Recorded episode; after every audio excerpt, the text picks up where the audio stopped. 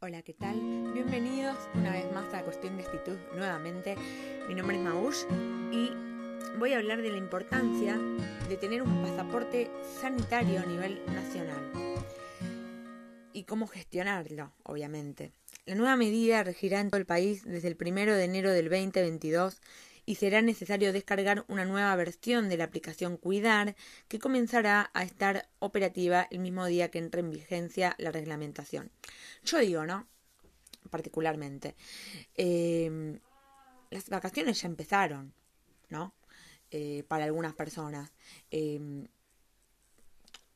generalmente también empezó en algunas regiones la temporada de verano.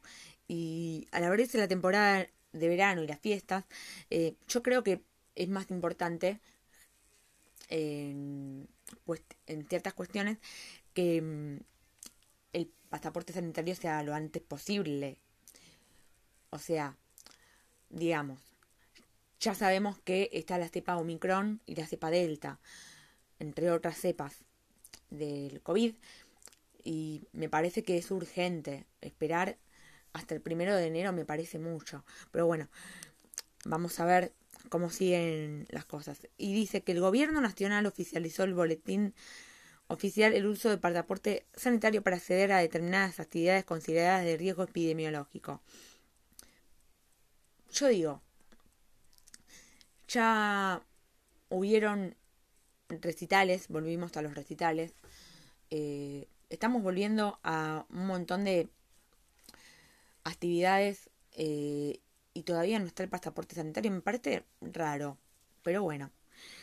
La medida comenzará a regir desde el primer día del año del 2022 y alcanzará todos los argentinos mayores de 13 años, que deberán presentar el esquema completo de vacunación para acceder a dichos espacios. La persona que quiera acceder a las actividades limitadas por el pase sanitario deberá tener la vacunación completa con un mínimo de 14 días antes de presentar el certificado. Era lógico presentar todo esto, todo este plan del pasaporte sanitario desde el principio de la pandemia. La nueva política sanitaria ya se aplica en distintos lugares del país, como en Tucumán y es próxima aplicación en otras jurisdicciones como la provincia de Buenos Aires, donde regirá desde el 21 de este mes.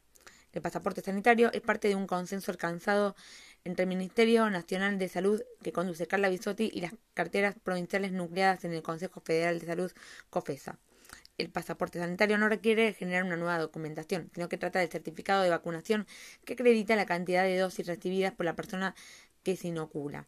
La manera definida por el gobierno para presentar dicho certificado es su versión digital, contenida en la aplicación Cuidar.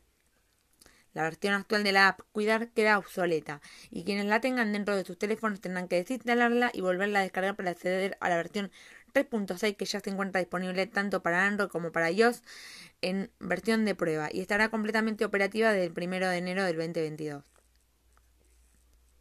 Como primer paso, la aplicación requiere realizar un autodiagnóstico de COVID-19, en el cual hay que informar qué síntomas tenemos, si tenemos dolor de garganta, cabeza, indicar temperatura corporal para descartar la fiebre, lo que ya tenía desde antes, y se requiere un bloqueo en acceso de tener un autodiagnóstico positivo o registrar un caso positivo de COVID que conte el Sistema Nacional de Vigilancia de la Salud, denegando el acceso al usuario del certificado, así como otras pantallas de la plataforma se modifique su condición según quedó establecido en la medida, independientemente del estatus de vacunación de la persona.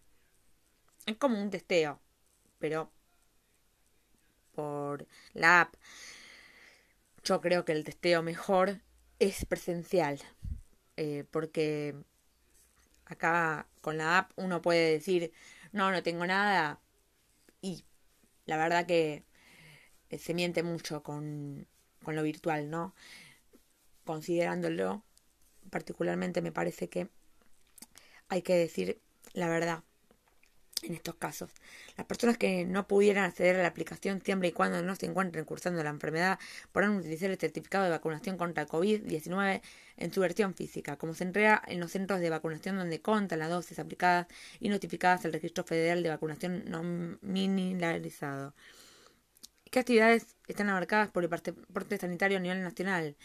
Los viajes grupales de egresados, las actividades en discotecas, actividades en salones de fiestas, eventos masivos. Sin embargo, estos son los lineamientos dispuestos a nivel nacional y cada jurisdicción por ajustarlo y extenderlo a otras actividades según lo determine la autoridad sanitaria provincial.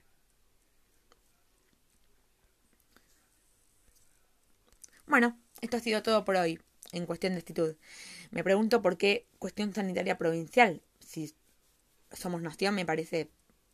¿Por qué termina eh, el título de la versión? O, sea, no, la carátula, la carátula de la versión, no el título.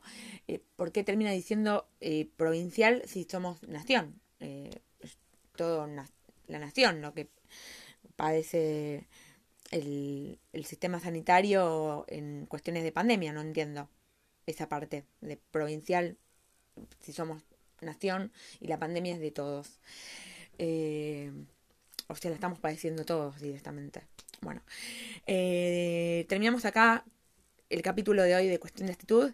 Muchas cosas para analizar y para reflexionar, ¿no? A cuestión del pase sanitario y a cuestión de cómo está la pandemia a nivel mundial también.